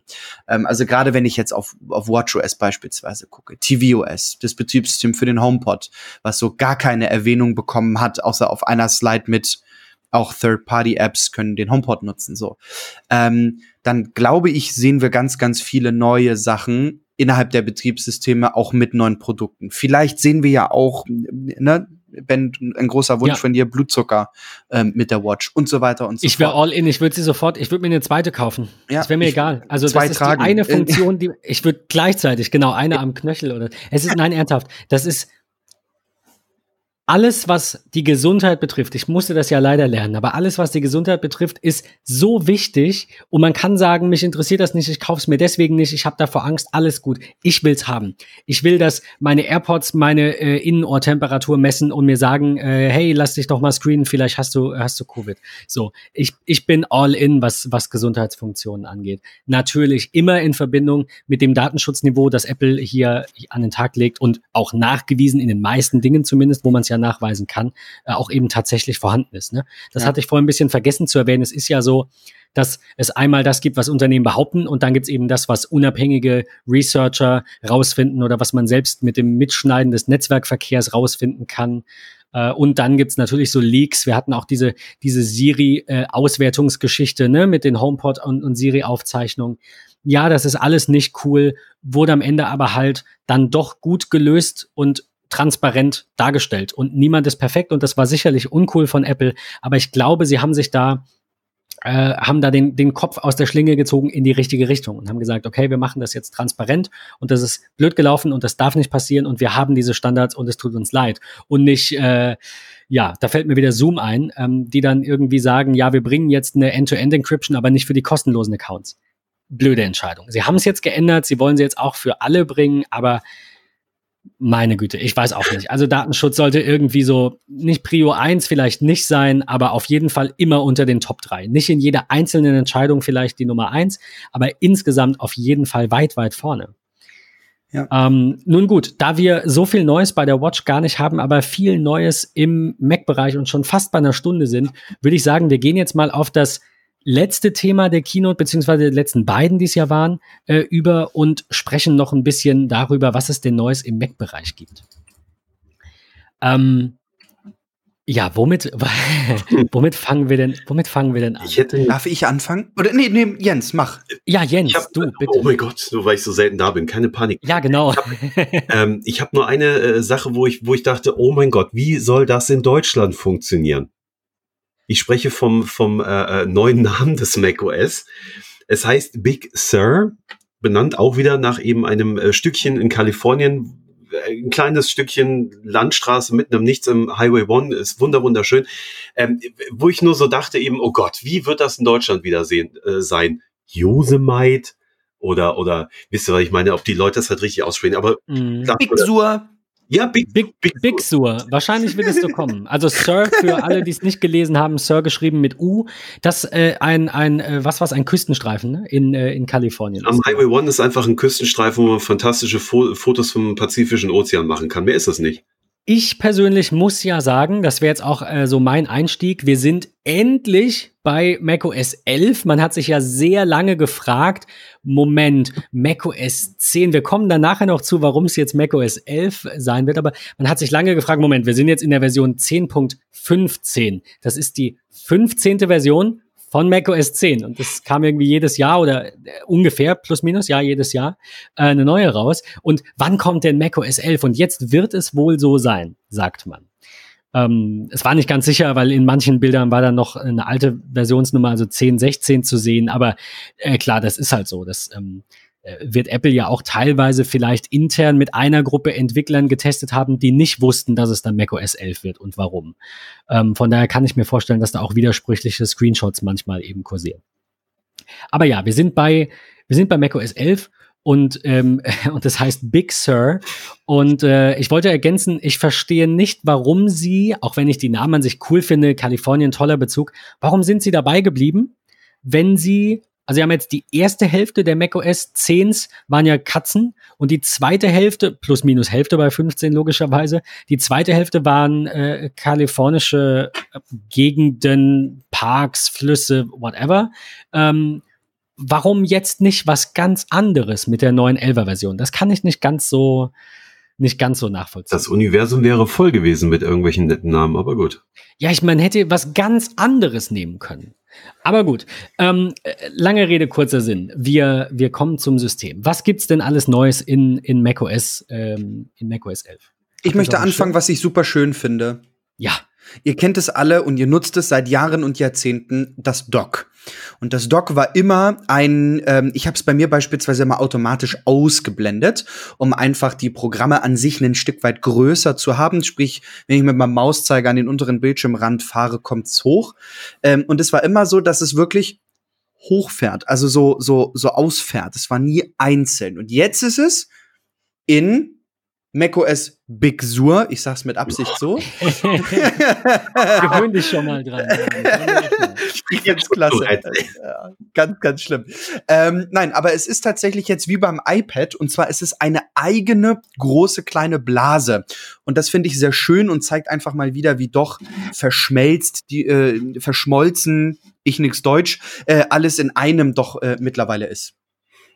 Absolut. Also es hat sehr viel, auch optisch, das wird wahrscheinlich einigen und auch das kann ich leider nachvollziehen. Wie gesagt, in der Konsequenz finde ich das alles geil, was wir gesehen haben. Aber krass, das neue macOS sieht echt aus, als wäre es einfach nur ein iPadOS. Plus natürlich all die Dinge, die man braucht, weil man halt eine Maus und eine Tastatur hat. Und also, obwohl, die hat ja. man jetzt dem iPad auch. Ihr wisst, was ich sagen will. Es ist trotzdem noch ein getrenntes Gerät äh, und, und nicht das gleiche. Aber ich habe gestern schon in dem einen oder anderen Blog, ich habe es nur überflogen. Ich will mir das heute noch in aller Ruhe anschauen, kam aber heute früh nicht dazu. Ähm, in dem einen oder anderen Blogartikel schon gelesen, ich hätte bis letztes Jahr noch darauf gewettet, dass Apple die Produktlinien nicht in naher Zukunft verschmilzt. Und jetzt würde ich mein Geld behalten. Jetzt bin ich mir nicht mehr sicher, dass es nicht in diese Richtung geht. Ich bin mir sicher, dass es in diese Richtung geht, ich habe davor auch ein bisschen Bammel. Ähm, ich glaube, dass es Christian war. Ich finde das auf die Schnelle nicht. Äh, falls ich jemandem Unrecht tue, sorry. Ich glaube, Christian, der bei uns zu Gast war, hatte auf Twitter geschrieben, dass er sich wünschen würde, dass er sein iPhone einfach an einen großen Bildschirm anschließt und dann halt so, eine, so ein echtes System hat, was wir auch von einigen Androids ja kennen. Ich glaube, Samsung äh, hatte so eine Funktion auch gebracht. Äh, Nochmal noch mal separat. Ich weiß nicht, ob das Android Standard war oder ob das Samsung war ähm, dass man halt sein, sein Rechner an sein Telefon irgendwann anstöpselt. Und ich glaube, dass das möglich sein kann. Diese Geräte werden immer, immer stärker, immer leistungsfähiger. Ich glaube, dass das irgendwann nur noch ein System ist. Warum auch nicht? Also jeder, der sagt, ich will das nicht, der denkt nur nicht weit genug.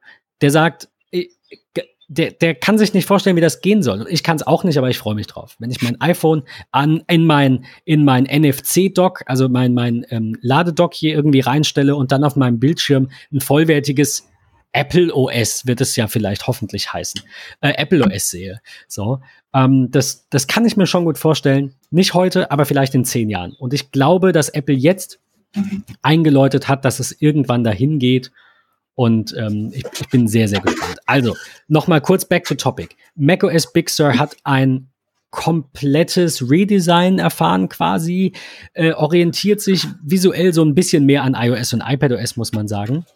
Aber es sind auch viele Kleinigkeiten dazugekommen, ähm, die auch teilweise von iOS ja, rüberportiert wurden. Zum Beispiel einfach ähm, äh, die Widgets, die erneuert wurden, das sind jetzt quasi die, die wir von iOS kennen, dann auch von der Optik her. Ähm, ein Control Center wird es geben, aus dem man oben in der Menüleiste aber auch einzelne Dinge rausziehen kann, damit man die so hat wie früher. Also es ist jetzt nicht nur ein Button. Deswegen sage ich, wir sind nicht an dem Punkt, wo alles nur noch ein System ist und das ist auch gut so.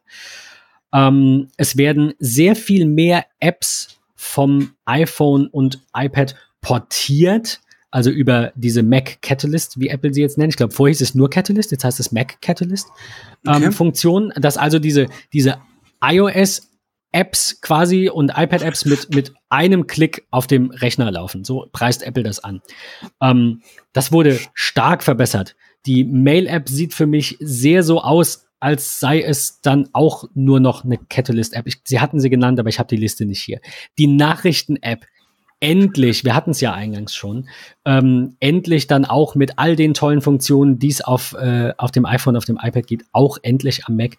Und mein Fazit dazu ist, dann, dann bin ich auch wieder ruhig, mein Fazit dazu ist, je mehr eigene Apps Apple mit Catalyst von iOS und iPadOS auf den Mac portiert, umso besser muss es ja laufen.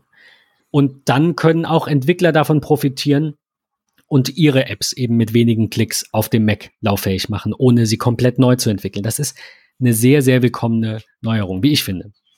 Ich, um auf dieses Catalyst-Thema noch mal ganz kurz mit einzusteigen. Ich glaube auch, dass wenn die Verschmelzung der Applikationen unabhängig der Betriebssysteme ähm, schneller und, und weiter vorangetrieben wird durch Apple, durch ihre eigenen Apps ähm, auf, auf allen Plattformen gleich, sehen wir vielleicht auch wesentlich schneller mehr Features auf allen Geräten. Ähm, Richtig. Das, das ist, das finde ich ist einfach so ein, ein ganz, ganz und, wichtiger Und das gilt Punkt. ja genauso eben auch für die Drittanbieter, weil ja. die eben nicht ein Feature entwickeln müssen äh, fürs, äh, also Mobile First, was ja schon mal gut ist, weil wir alle heute ein iPhone irgendwo in der Tasche haben, sondern das eben auch direkt auf dem Mac da ist. Also ich sehe es zum Beispiel bei, ich, wobei ich nicht weiß, ob Time ähm, wir hatten es ja von Time in der letzten Folge, ob das eine Catalyst-App ist, aber da kommt auch das Update mit der Funktion überall raus. Genauso bei Things und Things ist, glaube ich, keine Catalyst-App, aber Cultured Code kriegt es auch hin, die Funktionalität für alle Plattformen gleichzeitig rauszuhauen. Das ist großartig. Und wenn Catalyst das leichter macht, ich bin da ganz bei dir, dann äh, profitieren wir alle davon. Ansonsten äh, kleinere Neuerungen, ähm, neue iCloud Keychain äh, Funktionalität, ähm, App-Erweiterungen, die anders funktionieren und erweiterte Privatsphäre-Optionen, wo wir wieder beim Thema Datenschutz sind. Ähm, es sah so aus, hatte jemand getwittert, als sei Google Analytics jetzt komplett raus. Es gibt auf dem Mac in Safari natürlich nicht mehr die Möglichkeit, einen Nutzer zu tracken. Ich habe auch nicht gesehen, dass man es freischalten kann. Ich, also vielleicht irre ich mich, korrigiert mich gerne. Aber da kam sehr viel Neues, was, was Datenschutz angeht. Ich finde diese das Übersicht auch gut mit diesem äh, Report, den man aufrufen kann, wenn einen das ja. interessiert. Das ist so geil. Wie ja. viele Seiten haben, was weiß ich, was versucht oder wollten was haben?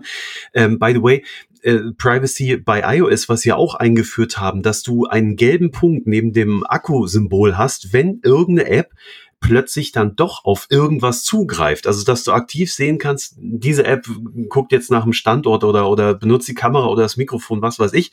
Und eben auf Mac hast du einen kompletten Report und kannst dann äh, reagieren. Das ist total fett. Ich finde das gut. Genauso wie Auf jeden Fall. diese, diese äh, Möglichkeit in Safari, dass du den äh, komplett customizen kannst. Ich möchte ein ganz bestimmtes Startbild, wenn ich Safari aufhabe, von meinem Hund oder von meinem Grab oder was weiß ich, ähm, dass es wirklich so aussieht, wie ich es möchte. Die Tabs sind ein bisschen schöner geworden, wie ich finde. Ähm, also ich finde, das ganze Look and Feel ist mal wieder zeitgemäßer geworden, obwohl das ja. idiotisch ist, weil wir sind ja zeitgemäß, aber es ist frisch. Ich glaube auch, ich glaube auch, dass es da einige gibt, die eben sagen, und das habe ich gelesen, tatsächlich auch von einem bisschen, bisschen auch sexistisch, wurde auch natürlich so äh, direkt auf 9 to 5 Mac äh, zerstört dieses Argument, aber er meinte irgendwie, das sieht jetzt alles so girly aus und äh, so, also so, wo, wo wir ohne das sexistisch und abwertend ja äh, ähm, äh, das ist, sagen clicky bunty, hatte er dafür halt girly genannt und wurde ein bisschen zerrissen glücklicherweise. Aber ich finde das gar nicht. Ich finde, das sieht futuristisch aus. Ich, das zeigt mir, dass Apple für alle seine Plattformen eine gemeinsame Zukunft sieht, die ich persönlich teile. Man darf anderer Meinung sein. Ich finde das gut. Ähm, und ich freue mich sehr auf die, ich werde dieses Jahr nicht die Mac Beta installieren, aber ich freue mich sehr äh, auf diesen, auf diesen neuen Look. Nicht bei allem, wir waren uns ja einig, alle drei, glaube ich, auch was die Doc-Symbole angeht oder die App-Symbole generell, die sind nicht so toll irgendwie. Weiß nicht, oder?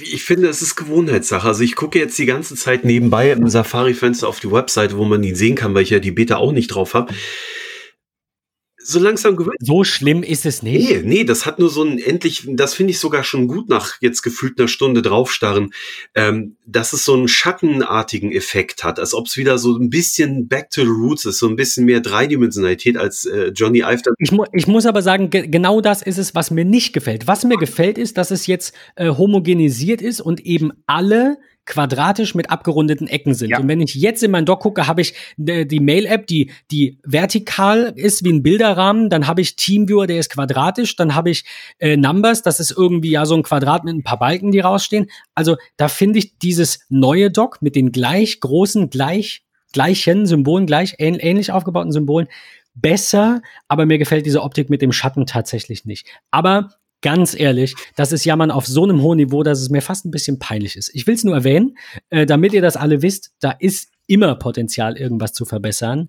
Ähm, aber das ist auf jeden Fall insgesamt, finde ich oder finden wir, ein Schritt in die richtige Richtung. Ähm, sonstige neue Mac-Funktionen, die man noch unbedingt erwähnen müsste. Also Nachrichten, Maps äh, werden als Catalyst eben auf den Mac portiert und kriegen alle Funktionen, die wir vorhin im Bereich iOS genannt haben. Ansonsten Safari-Erweiterung im App Store kriegen ihre eigene äh, ihre eigene Kategorie. Das Tab-Design wird ein bisschen erneuert. Man kann jetzt mit der Maus über einen Tab fahren und kriegt, äh, kriegt eine kleine Vorschau. Kennen wir auch schon von anderen Browsern, aber auch hier schön, schön ergänzt. Äh, die Startseite in Safari kann man anpassen.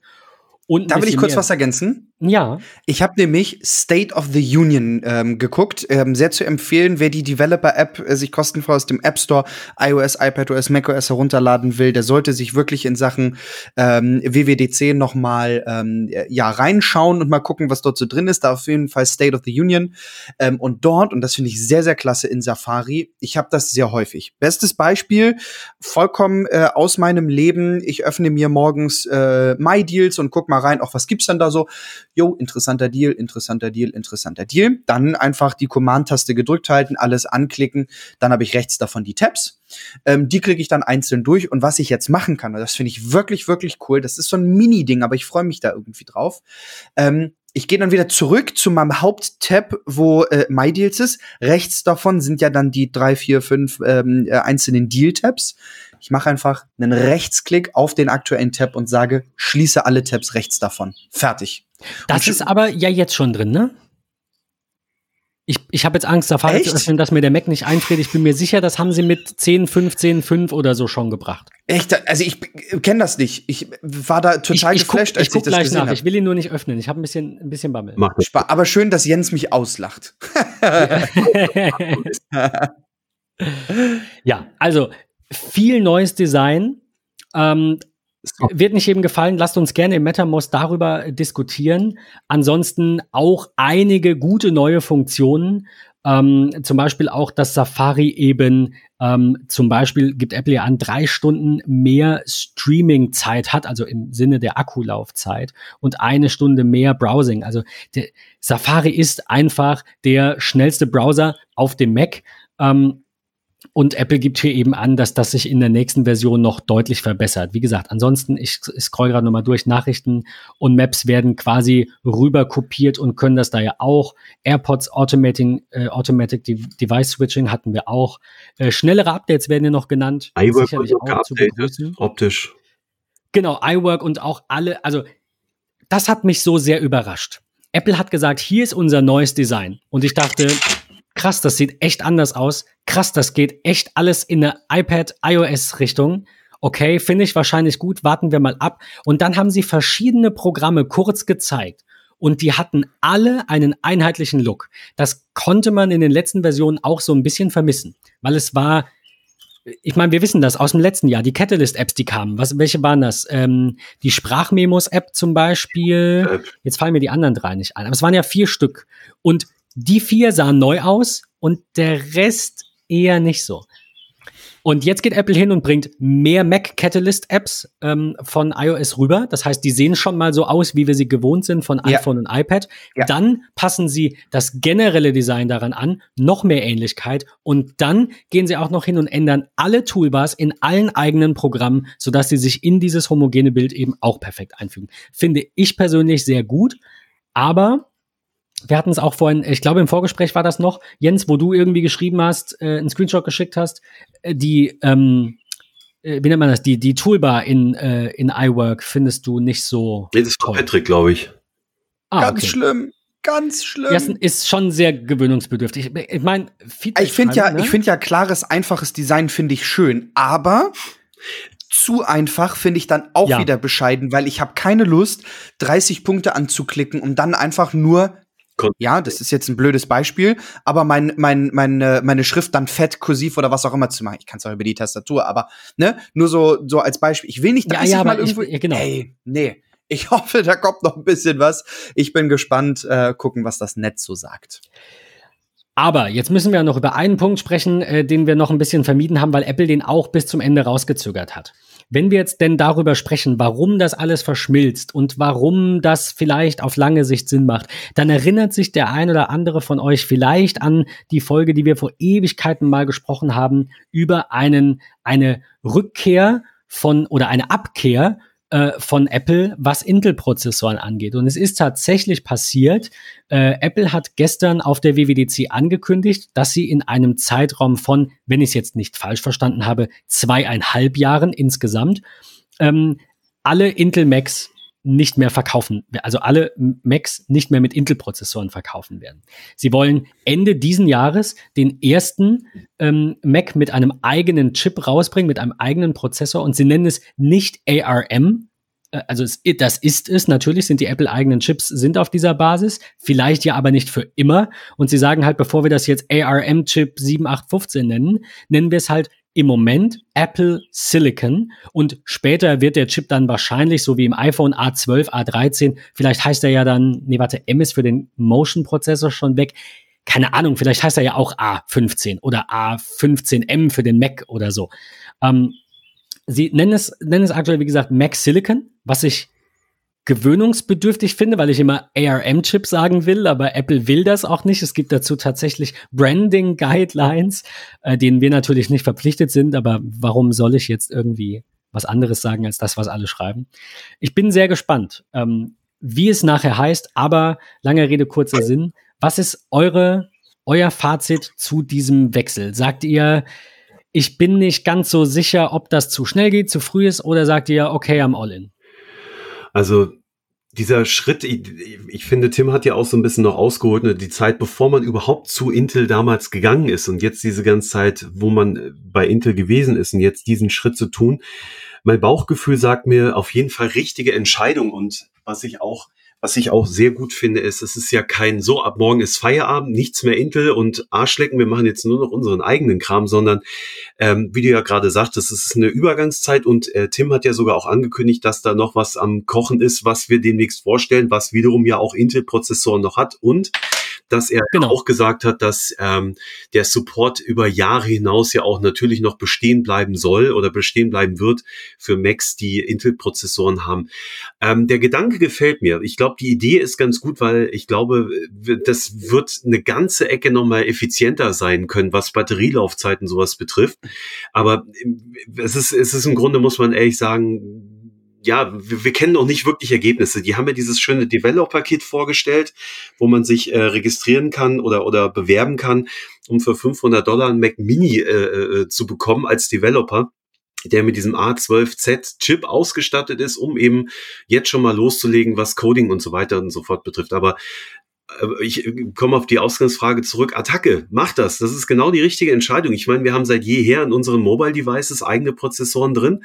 Why not? Solange es kompatibel bleibt und solange der Rest der Welt nicht damit abgeschnitten ist, und das ist er ja nicht, äh, ich finde, das hat Vorteile, definitiv. Und wir sehen ja auch, also Apple hat das hervorgehoben, ich habe das vorher schon, wir haben es ja äh, zu viert geschaut hier gestern, ich habe das vorher schon in den Raum geworfen, laut vor mich hingesagt, Performance per Watt, Performance per Watt.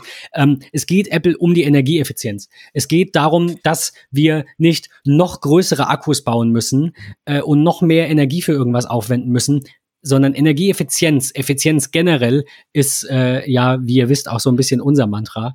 Äh, da haben wir es in vielen Folgen von. Das ist Apples Credo, das ist Apples Apples View auf so, warum machen wir das? Das ist der Antrieb dahinter. Der ist nicht unbedingt, wir mögen Intel nicht, der ist nicht, oh, Intel hat so viele Sicherheitslücken, aber es ist eine Mischung aus allem. Der ursprüngliche Antrieb damals von PowerPC weg zu Intel war ja, die Performance. Das wurde damals schon hervorgehoben. Und mir war das klar, dass das wiederkommt, weil wir sehen das. Ein iPad braucht weniger Leistung und hat in einem Benchmark trotzdem bessere Ergebnisse als ein Mac. Vielleicht noch nicht als ein i9-Chip im Multitasking, aber wir haben eine Demo gesehen von Final Cut Pro mit drei 4K-Streams, die butterweich lief. Ja, es ist eine Demo. Ja, es hat noch kein Mensch auf der Welt so eine Maschine. Aber wenn das ansatzweise so gut läuft, wie Apple hier behauptet, dann freue ich mich sehr und wir werden die garantiert sehen. ich freue mich sehr auf die Benchmarks mit Geekbench von äh, dieser Developer-Maschine. Also ich, offiziell natürlich darf das keiner und so weiter. Patrick, wir hatten es, glaube ich, im Vorgespräch, wenn iFixit so ein Ding hat, wird er auch zerlegt und so weiter. Also klar. ich glaube, Benchmarks werden wir in einigen Wochen, wenn nicht schon in der nächsten Woche, weil das Ding kommt ja bald, äh, werden wir das, werden wir das sehen. Ja. Ich will ähm, euren beiden, beiden äh, Ausführungen gar nichts groß hinzufügen, denn ähm, ihr habt schon gesagt, und es ist auch auf der Keynote ganz groß gesagt worden, sie haben in den letzten Jahren, ähm, und zwar in den letzten zehn Jahren äh, Art-Chip-Reihe, ähm, tatsächlich so viel Erfahrung gesammelt und so viel optimiert und über tausendfache Grafikverbesserung seit dem ersten Chip hinbekommen. Ähm, sie wissen, wovon sie reden. Sie haben ganz große Erfahrung mit ihren mobilen Geräten. Mein Lieblingsbeispiel ist das iPad Pro. Denkt dran, es ist ein Gerät ohne Lüfter und es ist so performant, das ist unfassbar. Ähm, warum soll sowas nicht auch in die Macs einziehen? Und ich glaube, dass man zumindest für die nächsten zwei, drei, vier Jahre sicherlich auch einen ganz, ganz großen Schub nach oben machen wird, was Akkuleistung angeht, weil die Chips einfach weniger verbrauchen. Ähm, all solche ganzen Dinge, die, die in den nächsten Jahren ähm, der Company ähm, und den Geräten auf jeden Fall wirklich Zuwachs ähm, bringen wird. Ähm, von daher freue ich mich sehr darauf, äh, Chips zu sehen, die ersten Produkte zum Ende des Jahres 2020 äh, zu sehen und alles umgestiegen äh, dann bis Ende 22. Genau, ähm, so hatte ich es verstanden, dass es genau, ab ja. dem ersten Gerät bis zu so rund genau, zwei richtig. Jahre dauert. Genau. Ja, also ich mhm. glaube, das wird wirklich eine ganz, ganz, ganz, ganz spannende Zeit hm, und ich freue mich sehr darauf. In ja dann, äh, wenn ich jetzt richtig rechne, wahrscheinlich äh, Staffel 6 von Tech Talk, äh, wenn wir über eine komplette ähm, ARM oder Apple Silicon äh, Reihe sprechen. Ich glaube, das wird phänomenal und, und spannend, was da kommt. Also ja, ich muss sagen, ich bin auch sehr gespannt. Ich bin da auch all in. Ähm, bin jetzt auch niemand, der sagt, ich bereue das, dass ich mir jetzt ein MacBook Pro gerade erst gekauft habe. Hat man auch an, an manchen Stellen gelesen. Ähm, also Apple hat ganz klar gesagt, das Developer-Kit kommt jetzt. Es müssen erstmal Entwickler anpassen, das ist ja auch klar. Es wird wieder Universal Binaries geben. Wer aus äh, PowerPC-Zeiten noch ein, schon Mac hatte, äh, der kennt das, dass die Programme dann eben auf beiden Systemen ausführbar waren, war eben die Binary, also das, das Programmpaket ein bisschen größer, weil da zwei Binärdateien für eben beide äh, Prozessoren ähm, äh, kompiliert waren. Und das wird hier genauso wieder sein, dass du ein Programm herunterlädst in ein bis zwei Jahren und das sowohl für Intel als auch für die Apple eigenen Chips lauffähig ist. Und in fünf Jahren irgendwann wird der Support für Intel dann wahrscheinlich gestrichen, ist meine Prognose, dass sie auch die Software, die, das macOS, ähm, fünf Jahre lang noch mit unterstützen auf den Intel-Maschinen. Also sprich, wenn dieses Jahr noch welche kommen, dann in jedem Fall bis Ende 25. Aber äh, Jens, du bist ja drei, vier Jährchen älter als wir. Es klingt jetzt, als wärst du super alt und ich hätte, also so alt ist Jens nicht. Aber Jens, mhm. du, ich, ich habe mm, tschö, ich, ich hab auf Twitter gelesen, dass äh, es damals auch versprochen wurde, dass bei dieser äh, Transition von PowerPC zu Intel ähm, lange unterstützt wird und es seien wohl nur zwei Jahre gewesen. Bist du deinem Thema? Hast du damals schon Macs benutzt? Hast du das mitbekommen? Asche auf mein Haupt. Ich bin so alt, dass ich mit äh, DOS 5.0 groß geworden bin und dann okay. mit äh, Windows 3.1 und so weiter. Aber ich muss sagen, Mac habe ich auch relativ spät angefangen. Also erst nach 2005. Ja. Weil 2005, glaube ich, war ja die. Ich habe 2007 angefangen, wenn ich es richtig auf dem Zettel habe. Okay. Ja, ich, ich leider auch. Ich hatte die anderen natürlich mal in der Hand und mich damit auseinandergesetzt, aber genau, selber auch keinen PowerPC Mac besessen. Ich, wie gesagt, ich hoffe, ich habe recht und ich hoffe, dass es so, so vier bis fünf Jahre sind, die die Intel, ähm, äh, die Macs mit Intel-Prozessoren dann auch noch neue Software-Updates bekommen. Ich, man kann sich aber vielleicht darauf einstellen, dass es auch ein Jahr weniger ist als sonst. Also vielleicht keine fünf, sondern halt dreieinhalb bis vier. Ja. Ich fand das ja ganz gut, was er auch äh, Craig vorgestellt hat mit Rosetta 2.0. Ich hasse diesen Namen übrigens. Ähm, dass eben diese ganzen Kompilierungsgeschichten, was ich ganz abgefahren fand, in ein wenigen Tagen durch ist. Wenn du ein Programm installierst, was halt für Intel geschrieben, aber andersrum dann auf den neuen Mac äh, Silicons laufen soll, ähm, dann macht Rosetta das und dann ist das Ganze gut. Also sie versuchen ja möglichst viel in die, es geht in die Zukunftsrichtung schon ab Werk mit abzupuffern und ich bin super gespannt darauf, wie es dann äh, letztendlich wirklich läuft. Also ich habe irgendwie das Gefühl, dass es auch ganz gut sein wird. Ja. Wenn ich das richtig verstanden habe, dann war es wohl bei damals bei PowerPC zu Intel so, dass Rosetta das zur Laufzeit umgewandelt hat, den Code, und der deswegen lief, äh, emuliert. Und dass es jetzt so ist, dass bei der Installation schon der Code ähm, äh, umgewandelt wird. Also jetzt nicht bei den Universal Binaries, ne? bei Rosetta sprechen wir ja äh, über, die, über die Emulation des äh, Intel-Codes auf den Apple-eigenen Chips. Ich glaube, dass ähm, also Apple sagt ja, der Nutzer sollte nichts davon merken. Und ich glaube, dass das bis auf wenige Ausnahmen so ist. Ich glaube auch, dass es Dinge gibt, wo wir auf Probleme stoßen, die wir nicht hätten, wenn Apple das nicht gemacht hätte. Ganz klar, wie immer. Es gibt kein nimm diesen einen Weg und du hast gar keine Probleme. Es gibt immer Kompromisse, die man eingehen muss. Aber ich glaube, dass Apple das zur richtigen Zeit tut und hoffentlich auch in dieser Transition in den nächsten Jahren die richtigen Kompromisse eingeht, was äh, neue Hardware angeht. Es wird ja gemunkelt, dass noch iMacs kommen. Die sollten dann bald mal kommen und wahrscheinlich werden das die Maschinen mit Intel-Chips sein. Ich könnte mir noch mal einen neuen Mac Mini vielleicht vorstellen. Auf der anderen Seite hat er ja ein sehr kleines Update bekommen im, im äh, letzten Jahr. Das heißt, es könnte sein, das wäre jetzt meine Frage quasi zum Abschluss, um nicht zu tief in das Thema einzusteigen. Ähm, mein Tipp für den ersten Apple-Chip basierten, nicht mehr Intel-CPU-basierten Mac wäre entweder ein Einsteiger MacBook, sei es dann ein wiederbelebtes 12 Zoll, sei es 14 Zoll groß, ganz egal, aber einfach eine neue Reihe MacBook oder die MacBook Air Reihe oder ein Mac Mini, weil der ja als Developer Kit jetzt quasi schon rausgeht. Was, was meint ihr?